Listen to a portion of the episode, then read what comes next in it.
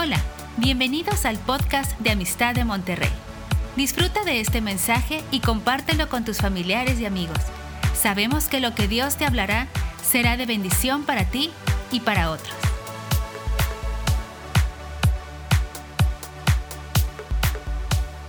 La visión está por cumplirse. Dios trae una visión muy grande, es una visión que viene de su corazón y la está, la está preparando, la está realizando.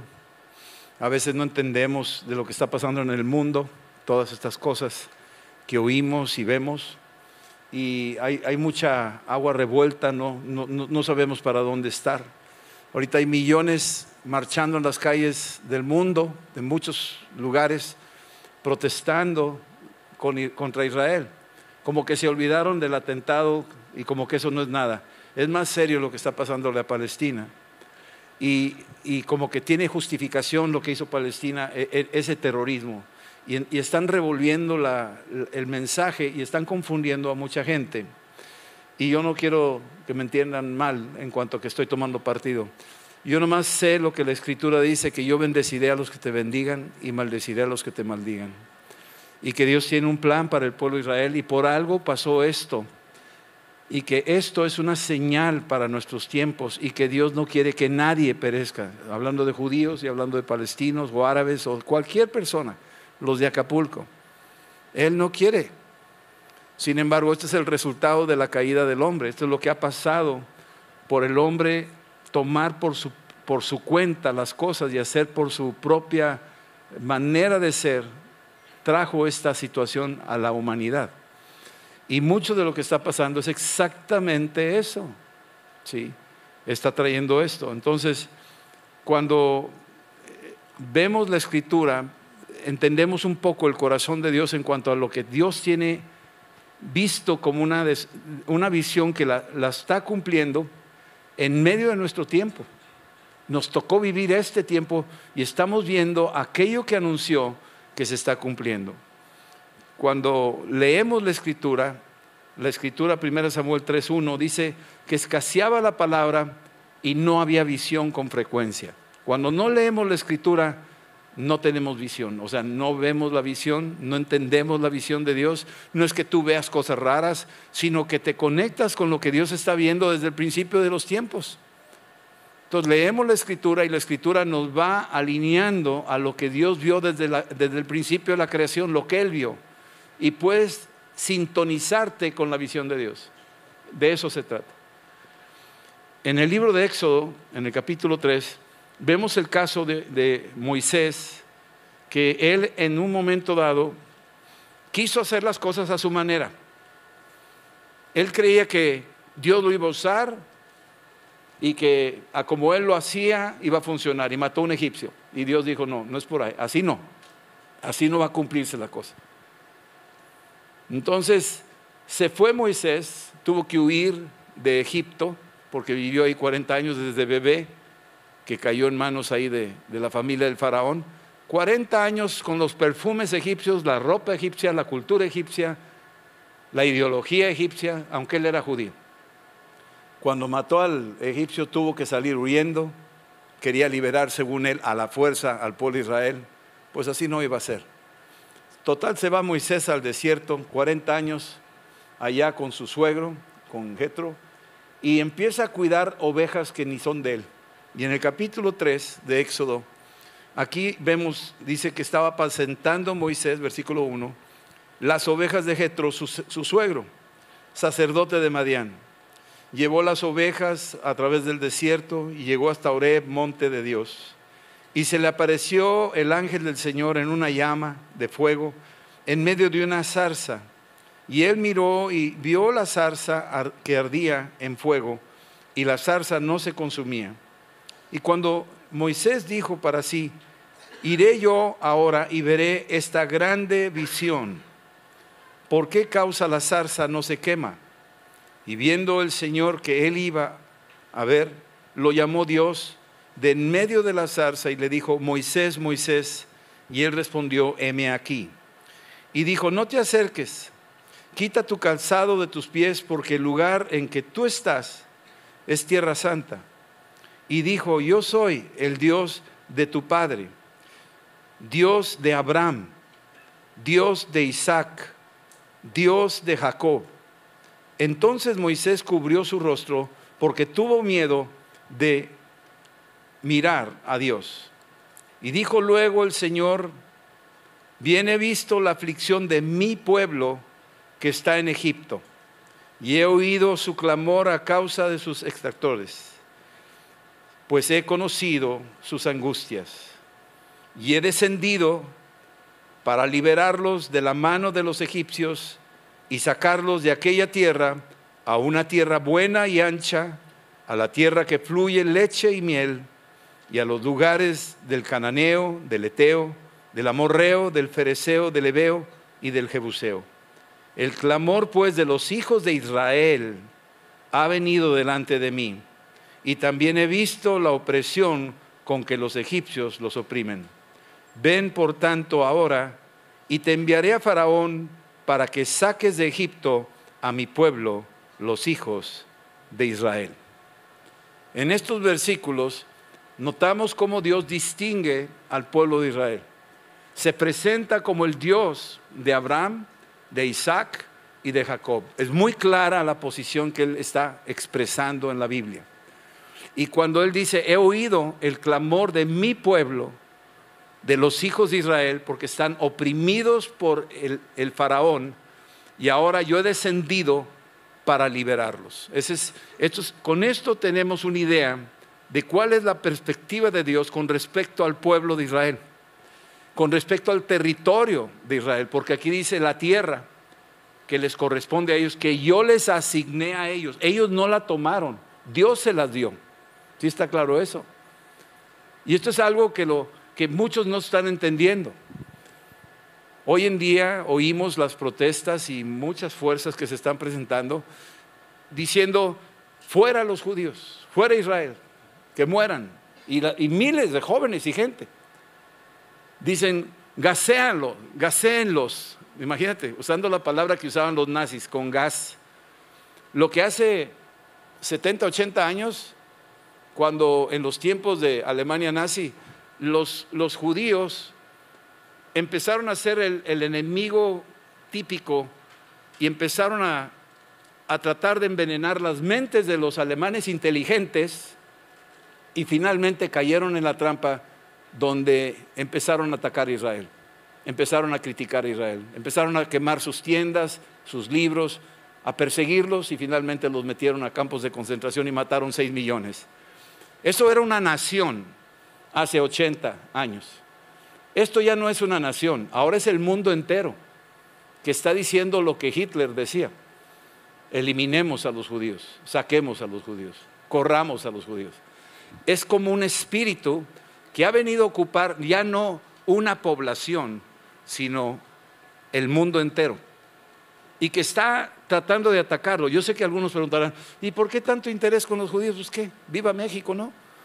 O sea, y como que para qué le damos tanta importancia, pero hay que escuchar que de, de, esa nación Dios tenía un plan de lo cual tú y yo hoy disfrutamos estamos leyendo una Biblia que ellos protegieron, la custodiaron.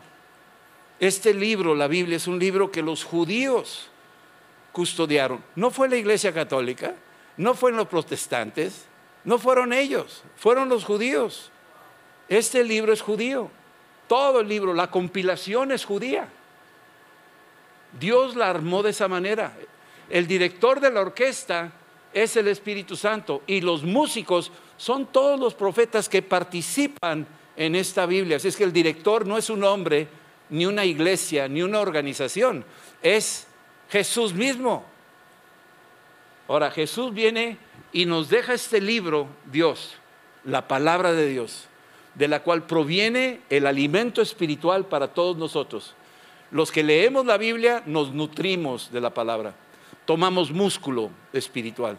Los que no leen la Biblia están en la calle, están flamélicos, están esqueléticos, están muriéndose de hambre espiritual. Y por eso se llenan de ídolos y se llenan de supersticiones y de tradiciones y de cosas que no son de la Biblia.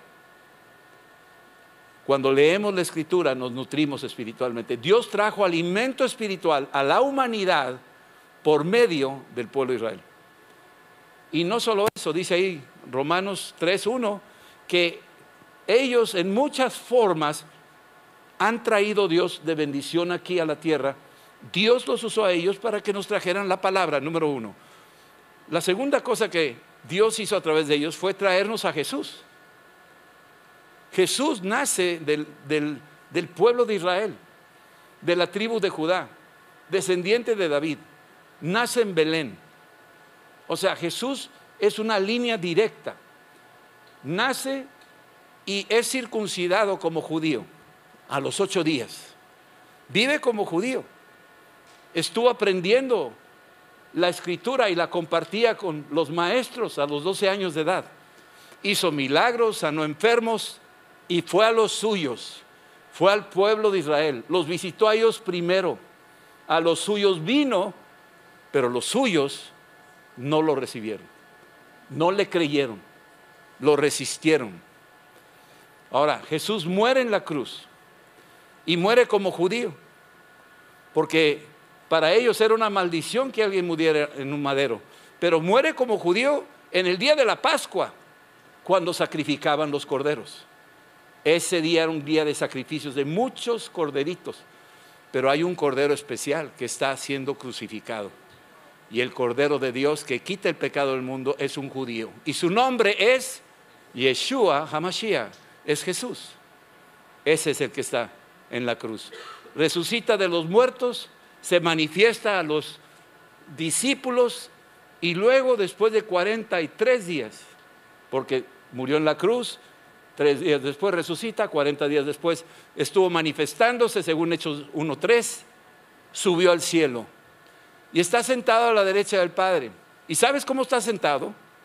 ¿Sabes cuál es el nombre que Juan, el apóstol en Apocalipsis, lo describe en el capítulo 4 y 5 de Apocalipsis? Lo describe como, he aquí, el león de la tribu de Judá.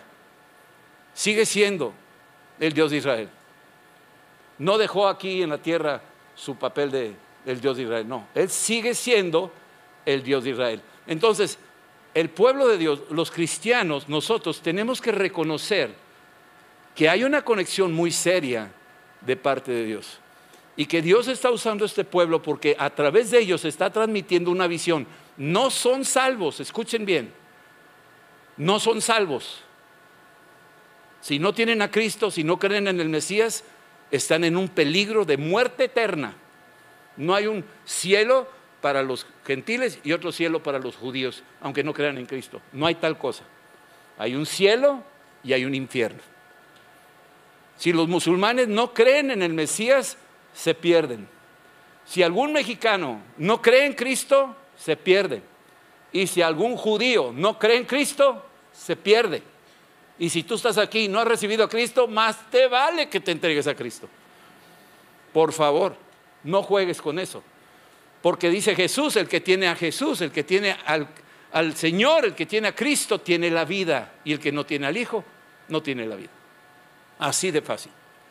Entonces, las condiciones las establece Dios, no una organización, no un grupo, no una religión, las establece Dios y se encuentran las condiciones en la palabra. Aquí están todas, en la palabra. Dios ama al hombre. Dios dijo de tal manera, dice ahí Juan 3:16, de tal manera. Imagínate tal manera, amó Dios a la humanidad Amó, Dios al hombre que dio a su Hijo unigénito para que todo aquel que en Él crea no se pierda. Dios no quiere que se pierda nadie, pero lo entregó. La muestra más evidente que Dios no quiere esa guerra, la muestra más evidente que Dios no quiere que mueran niños o que ataquen y decapiten niños o hagan cosas terribles. Dios no quiere eso para nada. El hombre es el que quiere eso. Y uno se tiene que defender del otro. Si no, ¿de qué manera podríamos vivir? Imagínate que tú digas, no, pobrecitos, hay, hay que liberar a todos los criminales, a los que hacen maldad y media en la calle, ¿no? Que no existan las cárceles, por favor, que no existan, que, se que salgan libres, amor y paz. ¿Tú crees? ¿Tú harías eso? Claro que no. ¿Pero por qué le aplican cadena perpetua a esa persona? Pobrecito, se va a traumar. Pues sí, pero hay leyes. Y lo que siembras lo vas a cosechar. Así está la cosa. Y las guerras son las guerras. Lamentablemente las balas no entienden quién es quién. Las bombas tampoco. A veces se tuvieron que hacer cosas como las bombas de Nagasaki, de Hiroshima, donde cayeron encima de ciudades donde había población civil. Cien mil personas desaparecieron en un instante y tú dices, qué tragedia, oye, qué malos, espérame, si no se hace, no se para la obra, no, se para la guerra, mueren más. No estoy justificando eso, entiéndanme, estos son profundidades de teología y habría que hablar horas enteras para discutir si sí o no. Pero lo que sí es importante es entender que estas situaciones que están pasando a nivel mundial no se escapan de Dios. Yo lo podría poner como si fuéramos en un barco y tienes ahí en el crucero derecho a ir al comedor o ir a jugar o ir a, lo que quieras, a dormir a tu camerino, qué sé yo. Y tú haces lo que quieras adentro del barco, pero el barco, el barco, hagas lo que tú quieras hacer, el barco sigue su rumbo y el barco va a llegar a su destino. ¿Sí me están entendiendo? Así es que podemos hacer lo que queramos, podemos opinar todo, hasta, hasta yo puedo opinar y hasta me puedo equivocar. Si yo opino personalmente, mi personal opinión. Pero este libro no se equivoca y este es el barco. Y el barco tiene una dirección. Y está diciendo, por aquí te vas. Entonces, cuando voy a Ezequiel, capítulo, si quieres ir por favor a Ezequiel, capítulo 12, vas a vamos a encontrar una escritura que Ezequiel 12, del 21 en adelante, dice aquí el profeta Ezequiel, dice algo muy, muy fuerte. Versículo 21 dice, y vino a mí palabra del Señor diciendo, versículo 22, Hijo de hombre, ¿qué refrán es este que tienen ustedes en la tierra de Israel? Que dicen, se van a ir prolongando los días y la visión se va a ir desapareciendo.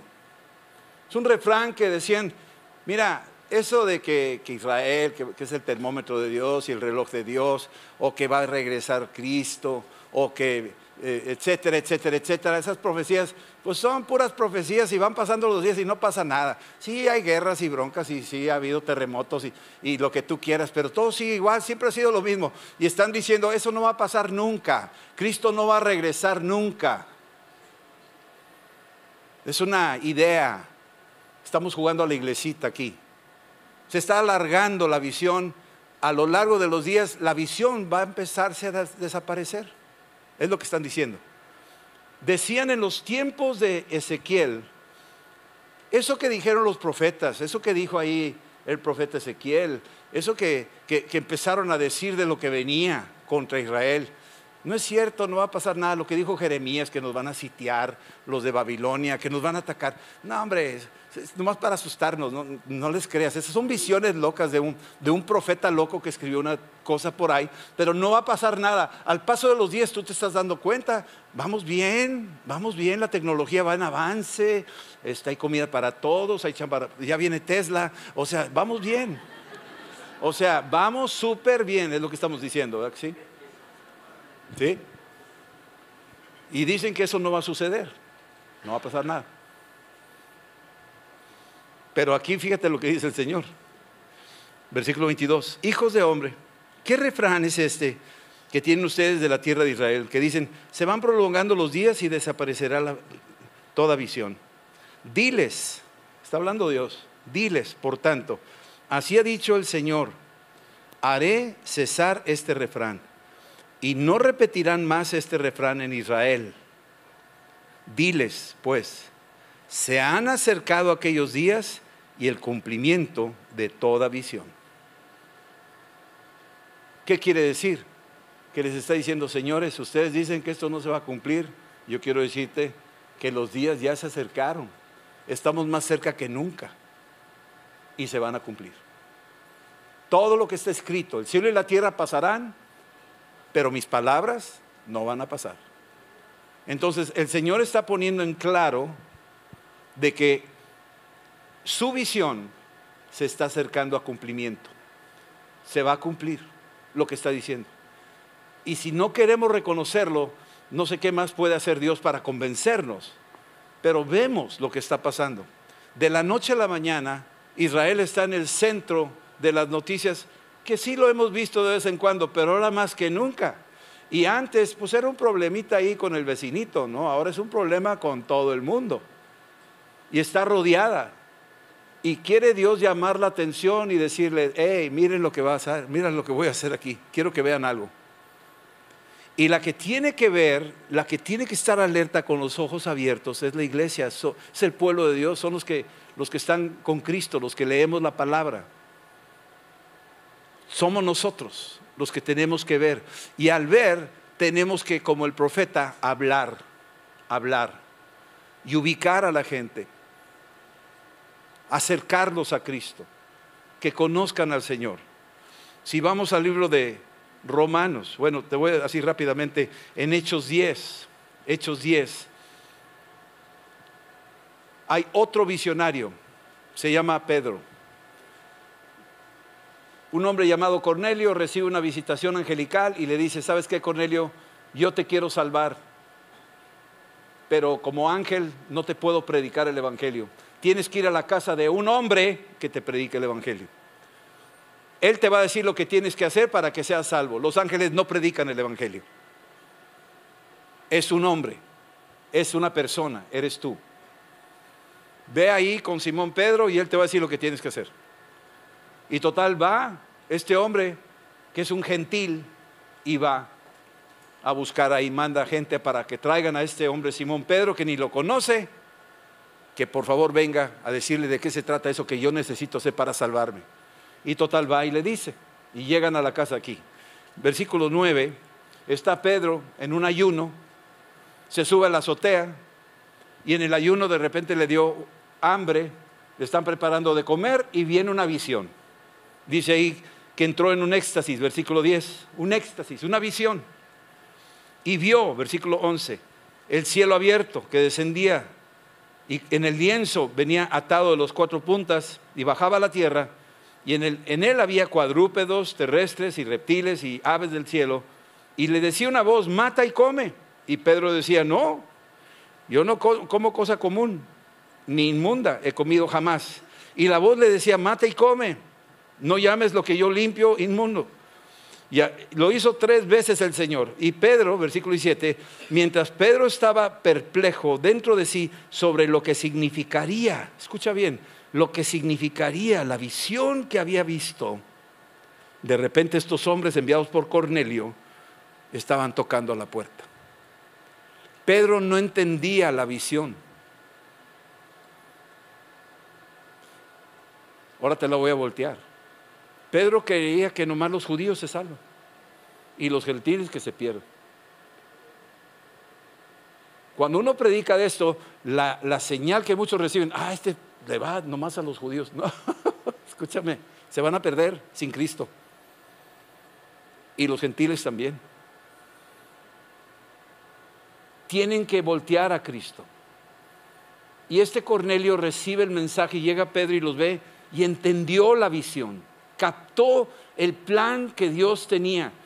Se acercaron los días del cumplimiento, que los gentiles también los incluye Dios para salvarlos, que los gentiles tenían la, oportunidad de oír el Evangelio. Y mira lo que hace Dios. Me encanta, porque imagínate que, lo voy a poner así, a ver, aguántame el ejemplo. Imagínate Israel, una guapa, así, guapísima, no, no, no, está chulísima. Y los gentiles feos, greñudos y todos así. Y como la guapa que se sentía acá, la gran divina Garza, o González, o como le llames, está de este lado. Y, le está rogando el novio, mi amor, te quiero. No, tú no eres nada para mí, yo soy mucha pieza. Y dice, ah, sí, sí, mírame, amor, te traje flores, te traje esto, te traje anillos, te traje... No, yo no quiero eso. Yo tengo un vecinito que tiene una imagencita muy bonita y hace milagritos. Tú no traes nada. Y lo manda a volar al novio, al enamorado. Ah, no me haces caso. No, ah, no. Y se voltea y se va con la greñuda y fea. Y a la greñuda y fea dice, oye, sabes que estás fea, pero hay potencial.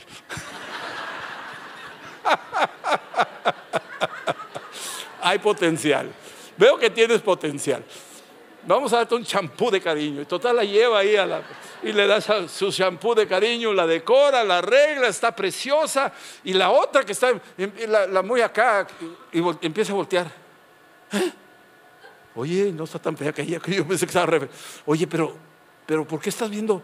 Y la otra le da tesoros y la bendice y le enseña a leer la Biblia y le entiende mejor que ella y cita la escritura y es llena del espíritu y ora en lenguas y sana enfermos y echa fuera demonios. Y esta que está acá muy guapa pero no sé nada, se queda decir, oye, ¿por qué le está dando tanto aquello? Yo soy la dueña. Pues se te fue el tren. Eso es lo que Dios hizo con Israel. Resistieron el Evangelio y entonces dice, a los suyos vino, mas los suyos no lo recibieron. Dijo, ok, entonces aquí Pedro predica el Evangelio a la fea, a los gentiles. Y los gentiles en un sentar reciben el bautismo del Espíritu Santo, se, bautizan, salen todos remojaditos, preciosos, así, bonitos, todos. La iglesia gentil nace, pero fueron judíos los que la evangelizaron. Eran judíos los que nos evangelizaron a nosotros. Los primeros fueron judíos. Y entonces, ¿qué pasa con los judíos que no son creyentes? Empieza a provocarlos Dios a celos. Les da celo que tú digas Yeshua Hamashiach. Oh, eso es hebreo, yo lo hablo. ¿Tú qué? ¿A poco hablas hebreo? No, pero yo conozco a Yeshua Hamashiach. Híjole, se les, ¡ah! les da coraje. ¿Sí me entiendes eso? Y así se los va llevando Dios y los va apretando, los va, los va celando al punto donde la iglesia se empieza a sentir superior, o sea, los gentiles se sienten, esa güera no sirve para nada, nosotros somos las bonitas. Y Dios dice, cálmala, yo vine a ti nomás de pilón, ¿eh? porque yo iba, por, yo iba por acá, por esta, esa es la mía. Sí, pero ya nos escogiste a nosotros. Y a ese ya ni le haces caso, ¿verdad? Dijo, no, sí le hago caso. La quiero todavía. Ay, me estás engañando. No, no te estoy engañando. Nomás te estoy diciendo que las quiero a las dos. las quiero a las dos. ¿Cómo es eso? Pues sí, las quiero a las dos. Nomás que tú te llevaste el premio mayor. ¿Por qué? Porque me creíste. Y ella está en vísperas de creerme y espero que me crea. Porque una, una cosa de mi visión es que al final de los tiempos ella va a creer en mí. Y la iglesia dice, ¿y qué quieres que yo haga? Que me ayudes a que se enamore de mí. ¿Cómo? Ella, que yo te ayude a que ella te ame. Sí.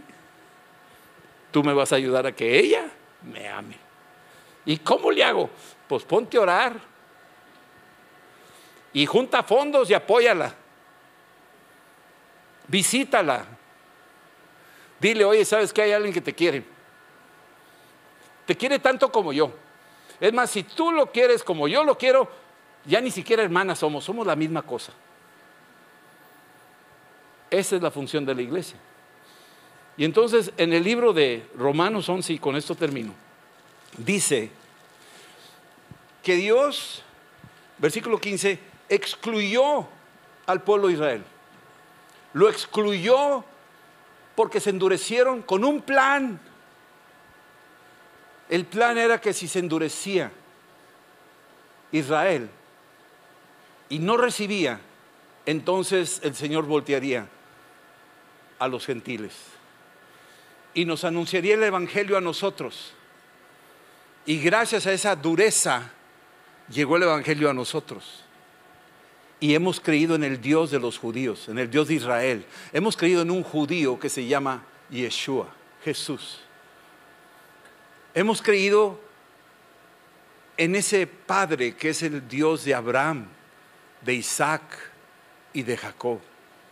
Gracias a que se endureció Israel. Y debido a esa dureza, la escritura me dice a mí que debido a la exclusión de los judíos, provocó la reconciliación de los gentiles, la reconciliación del mundo. Tú y yo estamos en el mundo. Y esa dureza nos llevó al punto de una reconciliación con Dios. Conocimos al Dios de ellos. Aquí conocían a Tlaloc y Huitzilopochtli y no sé cuántas otras cosas. Y cómo estaba el mundo, echó pedazos acá de este lado. Y cuando llegó el primer tipo de evangelio, la primera forma que llegó aquí, ¿qué pasó con todos esos altares? Sacrificios humanos. ¿Qué pasó con todo eso? El evangelio fue llegando y Dios fue sanando la tierra y la empezó a restaurar, pero se estancó porque dejaron la Biblia y se metieron a rituales y tradiciones humanas. Se metieron a religión. Pero Dios no ha parado. El barco sigue, voy derecho y no me quito. Dios está haciendo su obra. Nosotros estuvimos bajo esa sombra, pero mira lo que ha hecho Dios. Y no es la única iglesia, hay un chorro de iglesias ahora. Mucha gente que está conociendo a Cristo y alabando a Dios. Esta exclusión del pueblo Israel trajo la reconciliación. Y si se trajo la, reconciliación del mundo, es decir, nosotros hacia Cristo, ¿qué sucederá si se convierten ellos a Cristo? ¿Qué va a suceder cuando el pueblo Israel crea en el Mesías como nosotros? ¿Sabes lo que va a pasar? El fin. Termina la película. La visión de Dios se cumple. Llegó el cumplimiento de la visión. Y sabes, versículo 25, no quiero hermanos que ustedes ignoren este misterio. Es un misterio, mi hermano. No logramos entenderlo del todo, pero hasta donde Dios nos permite, sabemos que es, un, es una historia de amor. De un novio desairado, pero que sigue amando. Y que en, en ese desaire bendice a otros, a otros desairados. Porque nosotros éramos desairados, idólatras, ciegos, pecadores, etcétera. El mundo dice y no era digno.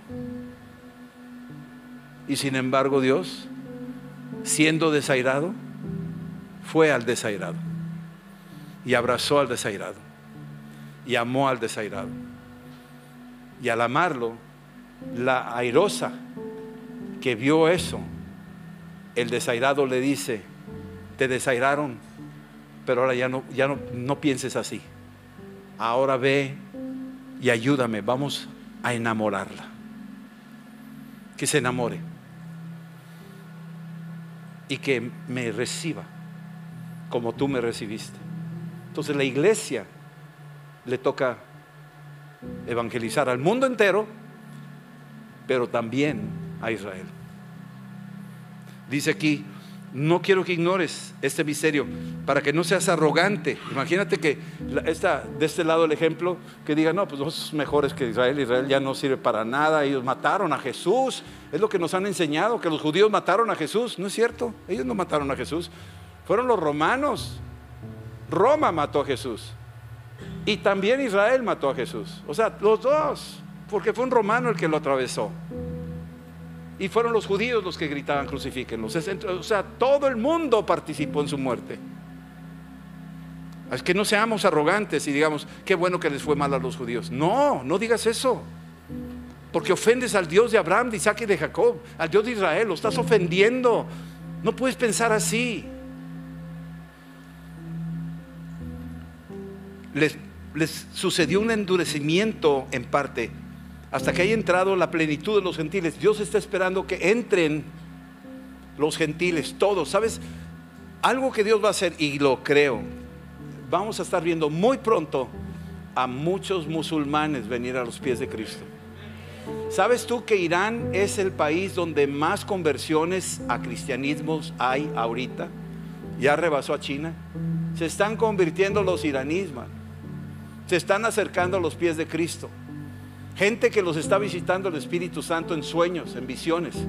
Ese país que es el peor enemigo de Israel, porque el diablo está metido ahí, pero son nomás los cabecillas, porque el pueblo se está empezando a voltear y a reconocer al Dios de Israel. ¿Sabes por qué? Porque Dios bendijo a Persia, a Irán, cuando estaba ahí Ciro, cuando estaban ahí Daniel y Esther, estaban en esa zona y ellos dijeron, creamos en el Dios de Esther, creamos en el Dios de Daniel, creamos en el Dios de Sadrach, Mesach y Abednego. Los persas, los iraníes dijeron eso.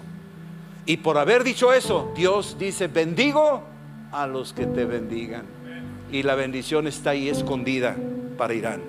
Los iraníes, por más agresivos que sean, están en el proyecto de Dios, en la visión. Y se va a cumplir porque los días se están acercando. Ya viene el día. Y Dios lo va a hacer.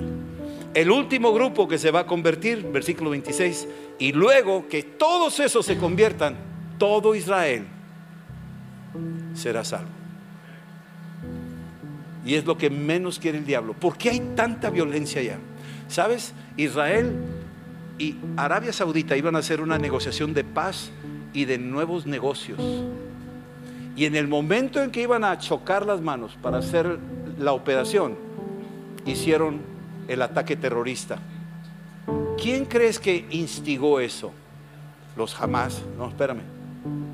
Tranquilos, esto es espiritual.